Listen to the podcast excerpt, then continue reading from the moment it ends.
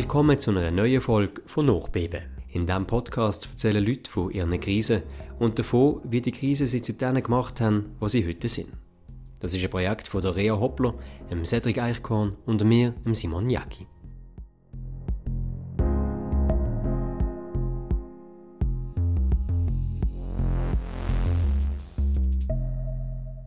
In dieser Folge hören wir die Geschichte von der Causa, von einer jungen Frau, die vor wenigen Jahren aus Syrien in die Schweiz geflüchtet ist. Rea, du hast sie getroffen und nicht zum ersten Mal, ich kenne dich schon länger. Sag doch mal ganz kurz, wo hast du Causa kennengelernt? Ich habe sie zum ersten Mal getroffen, als sie bei meiner Tante ist sie eingezogen. Sie hat dort als Pflegekind gelebt, eine Zeit Und sie war dort ganz frisch in der Schweiz. Gewesen. Also sie hat eigentlich sie hat noch fast kein Deutsch können. Ich habe sie einfach kennengelernt bei Psych und so. Und als sie dann in die Schule gegangen ist, habe ich auch ihren Sohn gehütet. Und warum hast du es spannend gefunden, jetzt sie zu treffen für unseren Podcast? Ich finde es sehr faszinierend, wie sie ja, trotz allem, was sie erlebt hat, eine große Herzlichkeit ausstrahlt und immer weitermacht, obwohl sie schon viele schwierige Situationen erlebt hat und auch nicht die Unterstützung von ihrer Familie jetzt hier hat, sondern die leben alle in Syrien und sie ist mit etwa 15 hier angekommen. Hat eigentlich ihr ganzes Umfeld verloren und ist hier in der Schweiz leben.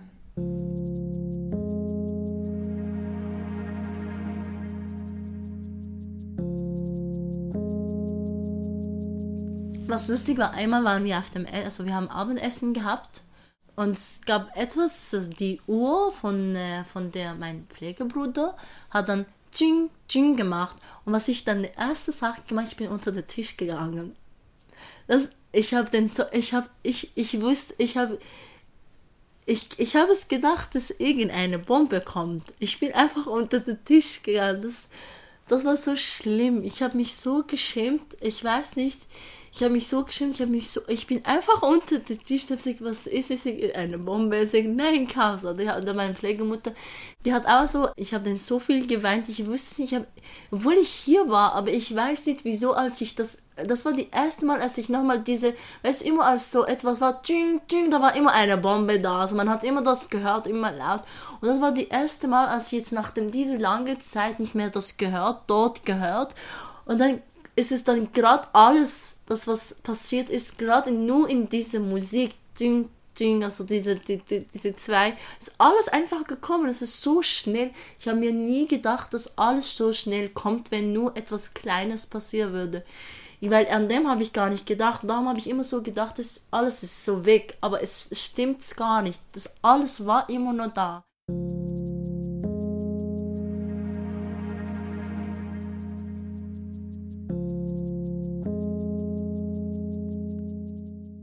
Ist ein ganz großes Stück von meinem Leben. Es ist passiert und jetzt vorbei. Und jetzt habe ich aber ein anderes Leben. Ich, ich muss auch äh, für meinen Sohn denken und nicht eben in diesem Punkt bleiben, wo das alles passiert.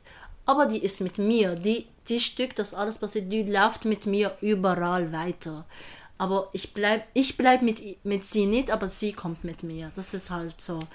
Und dann gibt es manchmal, dass ich, die gibt Situationen, dass ich dann, dann mega traurig bin oder dass ich dann an alles denke und dann ein, zwei Tagen dann halt nicht, mir dann nicht so gut geht, aber dann mache ich einfach wieder weiter. Einfach immer weitermachen. Aber erzählen so einfach als eigentlich ist es gar nicht so einfach über alles jetzt nochmal reden und das an da allen wieder denken und sagen, was alles dann passiert. Manchmal denke ich, erzählen eben für, für das so passiert, vielleicht kann irgendetwas jemand anderen helfen so helfen habe ich, mache ich ja gern, weil ich weiß, wie, wie heißt, was bedeutet, dass man Hilfe braucht. Die Kriege so ungefähr um 2011, Anfang 2011 oder so Ende 2010 passiert.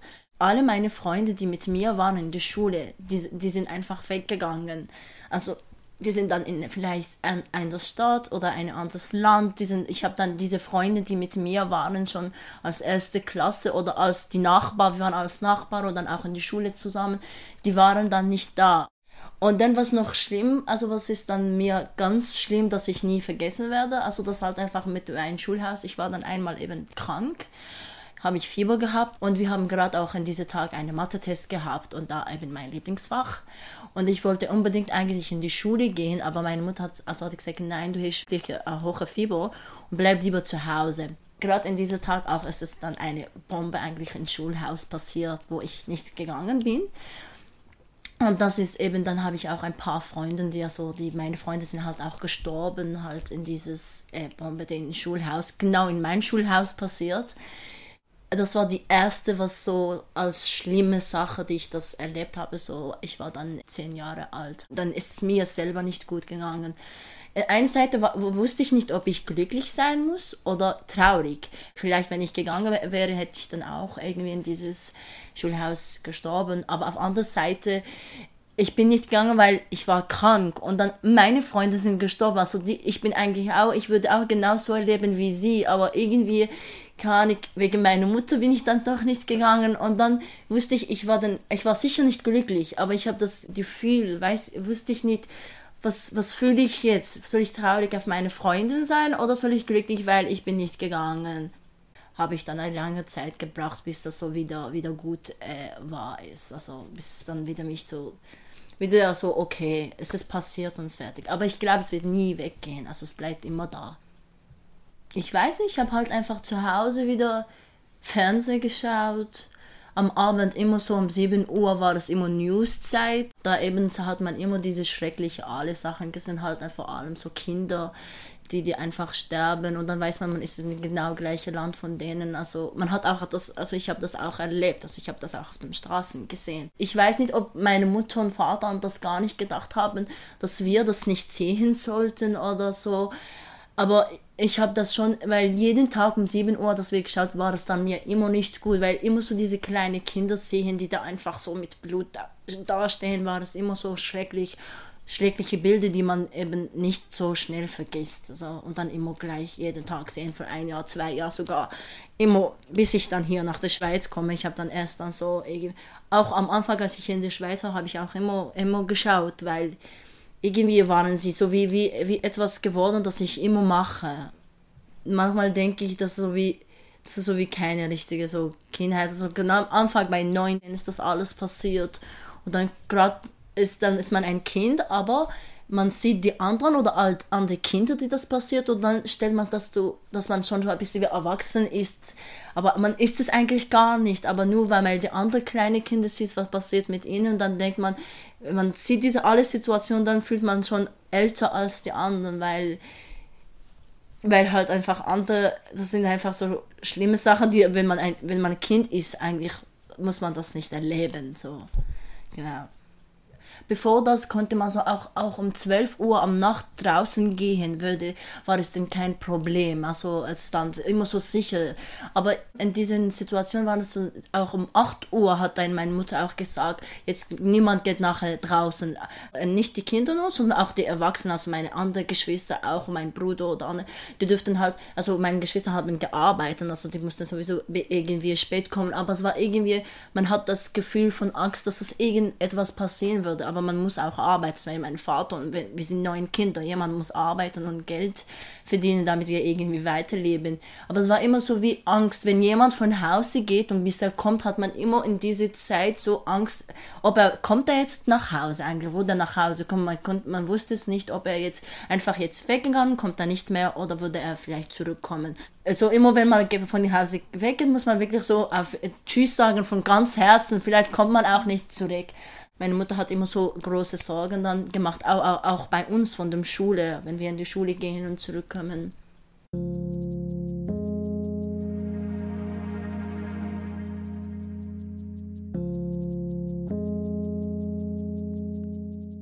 Schule war, hat mich dann von den allen Situationen, die ich dann in Damaskus erlebt habe, hat sie mich ein bisschen so wie Abstand gemacht, dass ich den gar nicht mehr erinnere, weil ich habe mich so nur auf Schule und Noten äh, konzentriert und dann habe ich an das gar nicht gedacht. Äh, also mit 14 habe ich geheiratet. Ich weiß es nicht, ob ich, ob man so mit 14 sagen, es war meine Entscheidung.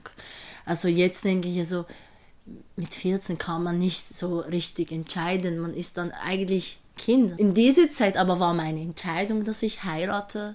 Sie also ein bisschen komisch, ja, so mit 14 entscheiden, also selber entscheiden zu heiraten.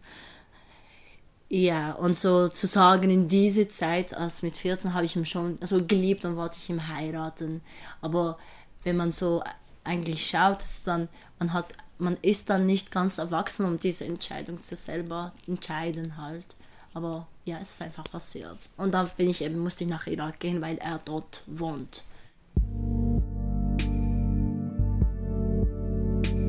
Er hat auch mit Militär, die von Irak, halt von dieser kleinen Kurdistan, die im Irak gibt. Das ist, wo kurdische Militär sind, die Peschmerga heißen.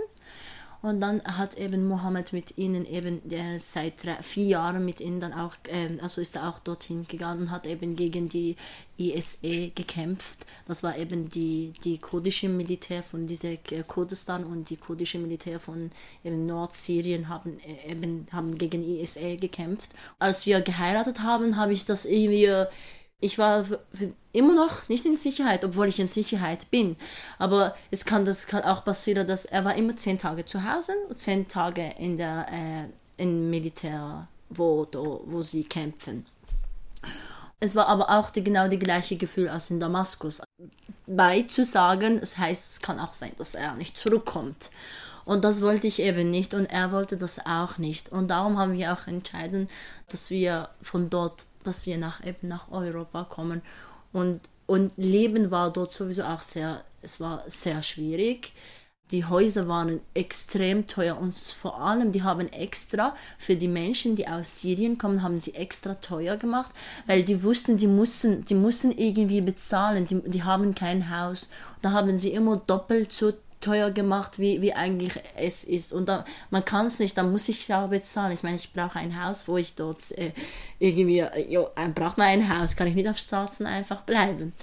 Sogar die, die, die Supermärkte haben immer so, wo, wo in dieser Stadt, wo immer viele syrische Menschen waren, haben sogar die Supermärkte auch die Sachen mehr teuer gemacht.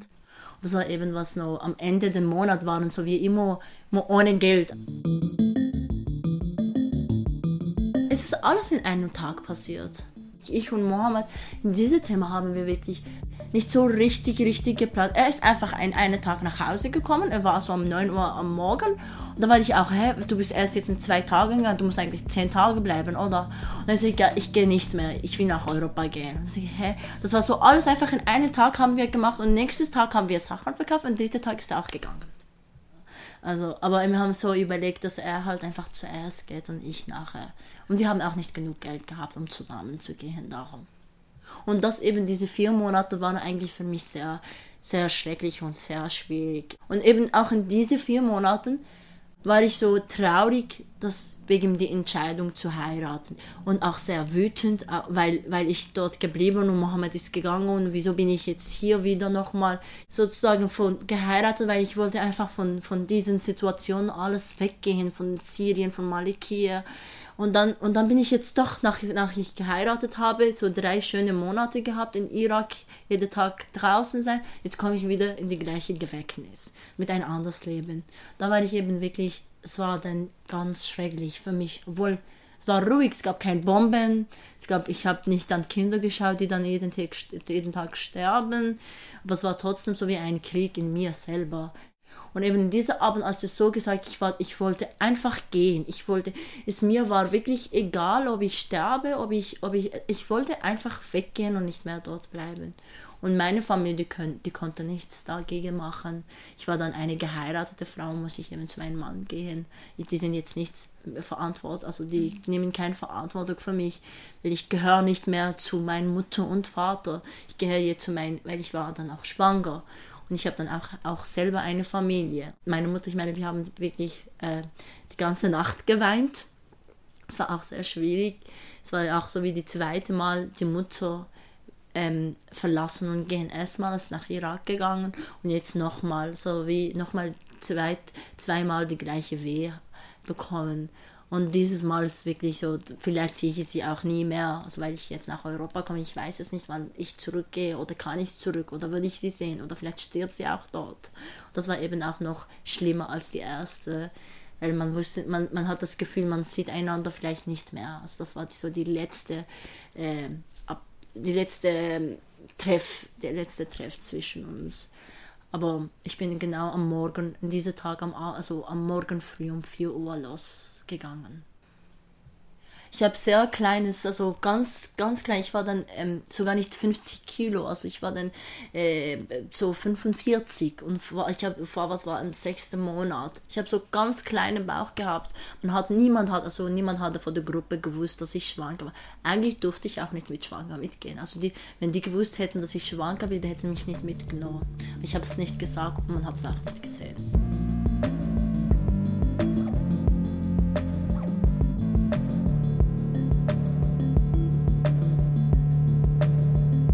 Das war ein sehr langer Weg, bis ich hier in die Schweiz kam. Es war auch verschiedene Sachen, verschiedene Wege. Am Anfang bin ich einfach von Syrien nach Türkei in ein kleines Boot, ein anderes Mädchen. Wir waren zu zweit. Und ich kann nicht schwimmen, sie kann auch nicht schwimmen. Man sieht schon die andere Seite von Türkei. Aber ich habe gedacht, der Mann kommt mit uns. Also der fährt auf die andere Seite geht er dann zurück. Wir sind dann äh, also in, in diese kleine Boot eingestiegen und dann hat, er, und dann ist er, und hat uns einfach so mit Hand äh, gestoßen. Und habe ich gesagt, ihr müsst einfach so weiter ganz schön so fahren. Einfach probieren, dass niemand euch sieht. Und dann mussten wir am Anfang den laufen und es war so saukalt, es war, es war im Winter, also und dann haben wir einfach geschlafen am Wald. Äh, der hat einfach der Mann gesagt, wir dürfen kein Feuer machen, damit niemand sieht, dass wir hier sind. Wir haben eben in Istanbul habe ich so Sackschlaf gekauft. Das, ja, Schlafsack. Ja, Schlafsack, genau. Weil es war, äh, die haben gesagt, du, man muss das kaufen, weil es eben wir schlafen dann im Wald und das im Winter ist es mega kalt. Da haben wir geschlafen bis morgen so früh, also irgendwie bis 5 Uhr, dann mussten wir wieder äh, weiterlaufen. Sind wir einen Tag einfach gelaufen durch dieses Wald. Kann nicht, wo das war und wie. Ich habe mir so immer Mut gemacht und dann eben waren wir immer als Gruppe. Also wenn man jetzt denkt, es ist schon eine, äh, etwas, was schrecklich ist, aber in dem Moment, als wir zu 14 zusammen waren, wir haben wirklich die ganze Zeit zusammen gelacht, zusammen geredet, sogar manchmal zusammen gesungen. Wir waren auch alle kurdische Menschen, haben die gleiche, wir haben nicht Arabisch gesprochen, sondern nur Kurdisch. Und es war schön, aber in eine schreckliche Weg halt. Und als eben, gerade eben mit dieser Situation rutsche ich immer. Ich verstehe es immer nicht, wenn man in einer Situation, die schwierig ist. Wir haben einfach gerennt. Die Lastwagen ist einfach gekommen. Eigentlich abgemacht war das am Morgen, aber es ist am Mitternacht gekommen. Und dann hat man gesagt, Lastwagen ist dort, die muss einfach rennen. Und dann habe ich einfach die Rucksack genommen, was ich eben meine wichtigen Sachen drin habe. Kleider, Telefonnummer, außer meine Identität habe ich dann nicht drin gehabt. Ich habe ich hab in Socken gemacht und als ich gerannt habe und da war eben ein großer Stein, da habe ich gar nicht gemerkt. Da habe ich eben, äh, bin ich auf den Boden gefallen und dann war dieser Sack dort und bin ich dann in den Lastwagen und habe ich meinen Rucksack eben verloren dort. Am Anfang war es noch okay, erste Stunde, zweite Stunde, dritte Stunde, aber die letzte, so die siebte Stunde, achte Stunde, ich habe sie, ich kann es nicht mehr, zehn Stunden und dann bin ich dann gerade auch ins Gefängnis gegangen. Äh, Polizei haben sie äh, Licht unten gemacht und das Licht eben ist nach oben gegangen, das heißt, es gibt so wie einen Raum. Dann habe ich geschaut, ja, alle runter, sind wir einfach ins Gefängnis gegangen in Griechenland. Und es war nicht auch ein schönes Gefängnis, es war überhaupt nicht, es war schrecklich, es war mega schmutzig, es war eklig eigentlich.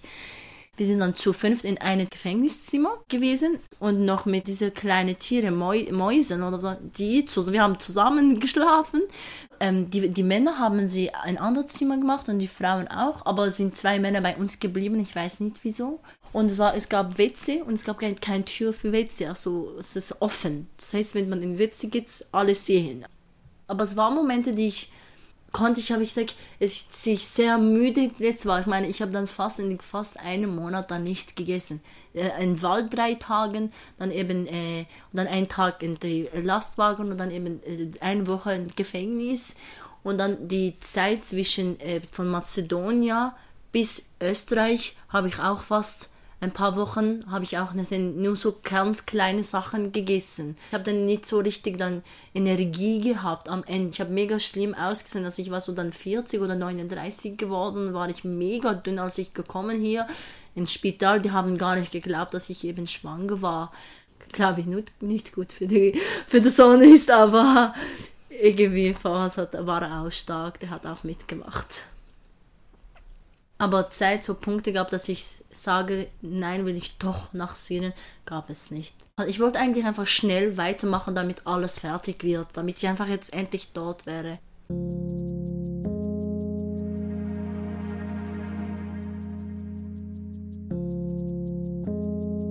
Ich glaube, ich war, als mich jetzt weiß, ich glaube, ich bin zu Badischer Bahnhof in der Schweiz gekommen. Das ist nicht die SBB. Also es war eigentlich am Nacht, nicht am Abend. Habe ich kein Handy, keine Nummer. Und äh, Mohammed wusste gar nicht, dass ich wo bin weil letztes Mal, als ich ihm telefoniert habe, war es dann eben Griechenland. Und dann musste ich dann irgendwie jetzt alleine machen und da wusste ich auch nicht, ich meine, Deutsch konnte ich auch damals nicht. Aber Englisch konnte ich dann eigentlich äh, gut. Es gab so eine Frau, die ich sie gefragt habe. Das war so, die erste Mal war jemand so, keine sie hat einfach so reagiert, so wütend, dass ich, ähm, das ist, I, I don't know, just go. Also hat sie dann so gesagt. Dann habe ich so überlegt, ob sie irgendwie, weil ich dann Kopftuch habe, ob sie, ob sie vielleicht eine schlechte Laune gehabt, ich weiß es nicht. Nach das alles und dann kommt noch das, obwohl es war nicht schlimm. Aber ich glaube, weil alles war für mir zu viel. Und dann gab es gar nicht Zeit, dass ich dann alles denke oder an alles so nachhole oder weine für das alles. Und als sie, die Frau, das gesagt hat, ich glaube, mein Körper oder mein Kopf hat erst dann gemerkt, dass ich selber mir es gar nicht gut geht. Dann habe ich so viel geweint von alles, was jetzt passiert ist. Und das war so wie ein kleines Grund, um weinen zu können. Also habe ich einfach so zwei Stunden Traum einfach geweint und der Traum einfach weitergefahren. Vielleicht ist er wieder zur Endstation und wieder zurück, weiß ich es nicht. Und dann am Ende dieser Traum habe ich nochmal jemand anderem gefragt. Und dann habe ich eben, da hat er mir gesagt, wie muss ich fahren. Und dann musste ich dann wieder auch aussteigen und dann wieder laufen. Und dann habe ich immer wieder Personen einfach gefragt nach dem drei Monaten in diese Heim, die haben mir gesagt, die, die, die finden Mohammed nicht, weil ich habe eigentlich die Namen von ihm gesagt und die Stadt. Irgendwie, die haben ihn einfach nicht gefunden, also im System. Und da bin ich, die haben mich in eine Jugendheim geschickt, da waren, war ich, ich und ein anderes Mädchen zusammen. Wir haben so, ein, auf der anderen Seite gab auch eine andere äh, Heim, aber für Familie und gab auch ein, äh, eine Familie, die aus Syrien waren Einmal bin ich aus sich rausgegangen, die haben einfach mit mir geredet, einfach so kennengelernt. Da haben sie gewusst, dass ich aus Syrien bin und sind auch, die waren auch Kurden und ich auch. Und die haben einfach gefragt, haben sie ja, wo ist der Vater für das Kind? Ähm, und dann haben sie gesagt, ja, ist hier in der Schweiz, aber eben wussten wir nicht genau wo. Und dann hat er immer gesagt, ich habe auch einen Freund, der Mohammed heißt. Also wenn man Mohammed sagt, es gibt dann tausend Menschen, die bei uns Mohammed heißen. Dann ich ja, ich habe ein paar Mohammed, äh, ein paar Freunde, ein paar Mohammed, ein paar Freunde, die Mohammed heißen. Und dann hat er wie sieht er aus? Und so, dann habe ich ja so ein bisschen äh, Mohammed beschrieben, wie er aussieht. Mit dem grünen Augen, weil Mohammed hat grüne Augen. Und das war nur so, was noch ausfällt. Er hat auch Bilder von ihm gehabt und hat mir eben Bilder von ihm gezeigt. Da war eben Mohammed, also da war er mein, mein Mann eigentlich. Also war er mein Mann. Ich war einfach so überrascht, weißt du. Ich war dann in diesem Moment eigentlich seit so sechs Monate in der Schweiz. Er hat auch gewusst, wer, wo er lebt und alles. Hat mir einfach die Nummer gegeben und ich habe mit ihm geredet in diesem Tag. Und bis zu diesem Punkt und diesem Tag, ich habe nicht mit meiner Familie geredet und nicht mit Mohammed. Das heißt, niemand wusste, wo ich war oder was ist mit mir passiert. Die wussten nicht, ob ich jetzt gestorben bin und nicht, ob ich jetzt äh, irgendwie in Schweiz bin oder nicht. Als ich gesprochen war, ich in Türkei und das war die letzte Mal fast sechs Monate und erst dann habe ich war die erste Mal, dass ich rede. Ich war sehr froh, dass ich dann, äh, dass ich jetzt doch, also Mohammed lebt in der Schweiz. Dass ich ja, ich habe das gesagt, er lebt hier, ich weiß das. Es ist irgendwie manchmal denke ich, das kann gar nicht sein, wenn man jetzt so erzählt. Aber es ist, es ist wirklich so passiert. Ich war dann so überrascht. Jetzt bin ich nicht im Schlafen oder irgendwie am Traum. Ich habe gemerkt, es ist wirklich die Wahrheit. Also ich bin nicht im Traum. Es ist wirklich alles. Ich bin in der Schweiz, ich bin mit dem Mann und alles war doch nicht Traum. Von diesem Heim bin ich dann zu einer Schweizer Familie gegangen. Da, ähm, und da bin ich dann nur ein äh, erste Tag war ich dort und die zweite Tag habe ich äh, war, war, musste ich dann in Kranken ins Spital ins Spital gehen weil es dann also äh, eigentlich war es ein, ein, zwei Wochen früh gekommen auf die Welt. Aber es war es war kein Problem. Also es war es war okay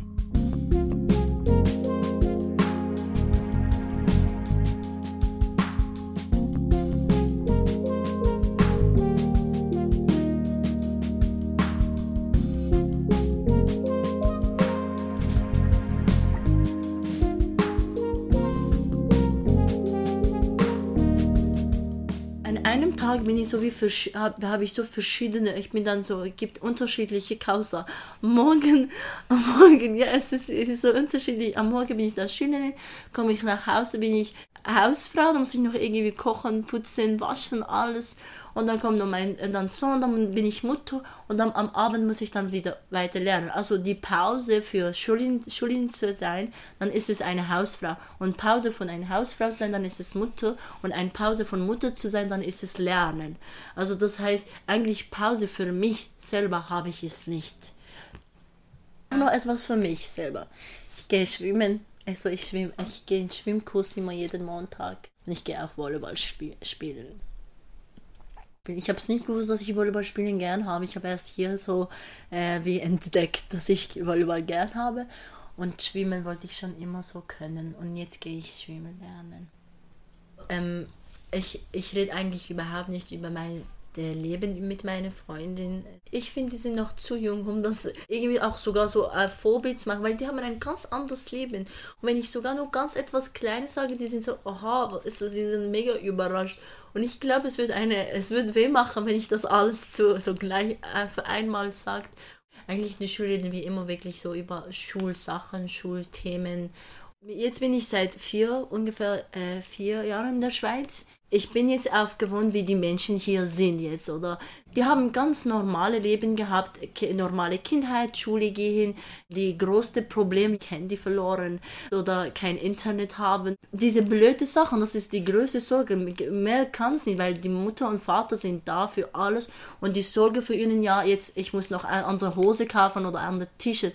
Das ist eigentlich, was normal ist. Aber bei mir war das irgendwie, ist das eine Sorge?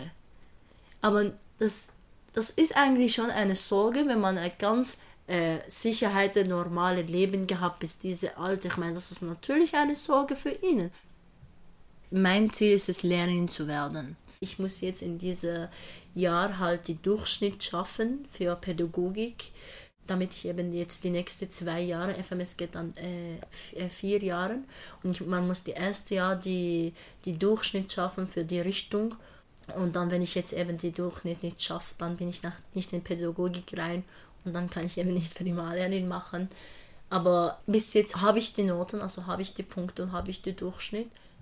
Und in Syrien habe ich eigentlich immer schlimme Erfahrungen mit Lehrpersonen gehabt. Und schon in diesem Moment habe ich immer gesagt, wieso können die Lehrpersonen mich nicht verstehen? Oder wieso? Oder halt die waren obwohl ich war sehr gute Schülerin aber die haben immer so weil ich Kurdin war die haben immer so wie mich in Ausnahme gehabt. Ich war so wie anders weil ich dürfte auch nicht alles machen. Ich habe kein Passwort auch gehabt und ich, ich dürfte auch nicht alle Berufe machen. Und ich wollte schon seit dem dem Moment immer so Lehrerin werden damit ich zeigen man kann auch ein gutes Lehrperson sein und die Schüler auch lieb zu sprechen und die verstehen und nicht nur so immer Angst von Lehrpersonen haben. Alles, was, was schlimm, was schrecklich ist, verstecken, die perfekte Person zeigen. Ich wollte so eine Lehrperson sein, wenn der Schüler zu mir kommt, muss nicht nur die perfekte Seite, die gute Seite zeigen, sondern auch die schlechte Seite zeigen und mir vertrauen und das zu sagen.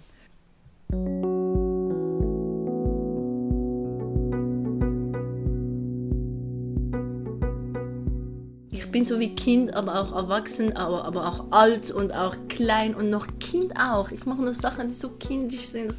ich finde es auch schön, weil ich das in meiner Kindheit nicht gemacht Zum Beispiel jetzt Volleyball spielen oder etwas auf der Straße so machen. Ich mache das manchmal so mit Fahrwasser. Ich sage, ich lebe meine Kindheit mit meinem Sohn. Wir leben zusammen die Kindheit.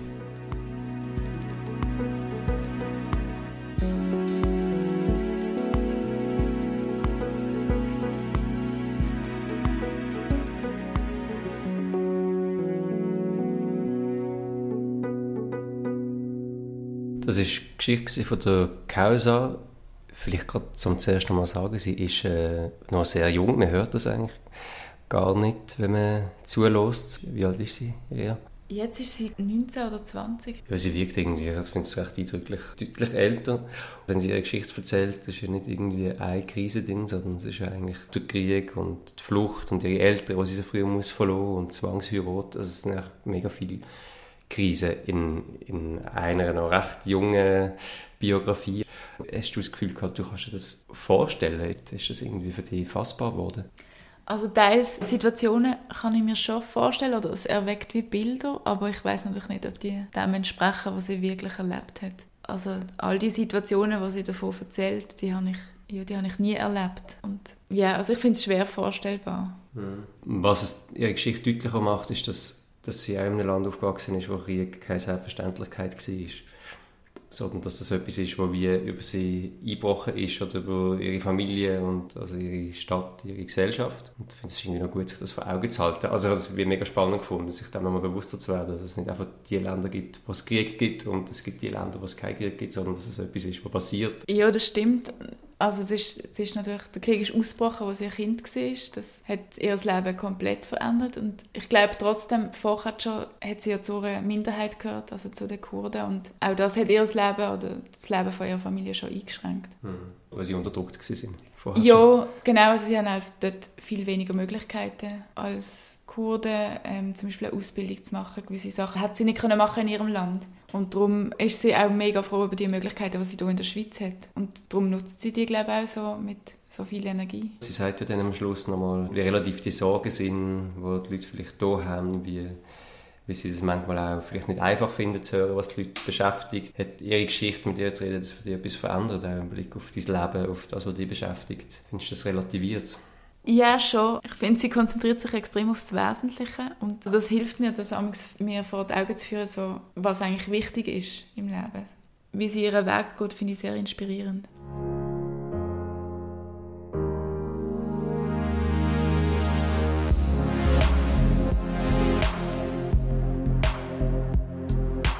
Das ist eine neue Folge von Nachbeben. Wenn es euch gefallen hat, erzählt doch euren Freundinnen und Freunden davon, liket und teilt uns auf Social Media. Habt ihr selber eine Krise erlebt und wollt davon erzählen oder ihr wisst jemanden, dann schreibt uns mail at nachbeben.ch. Dankeschön fürs Zuhören und bis bald.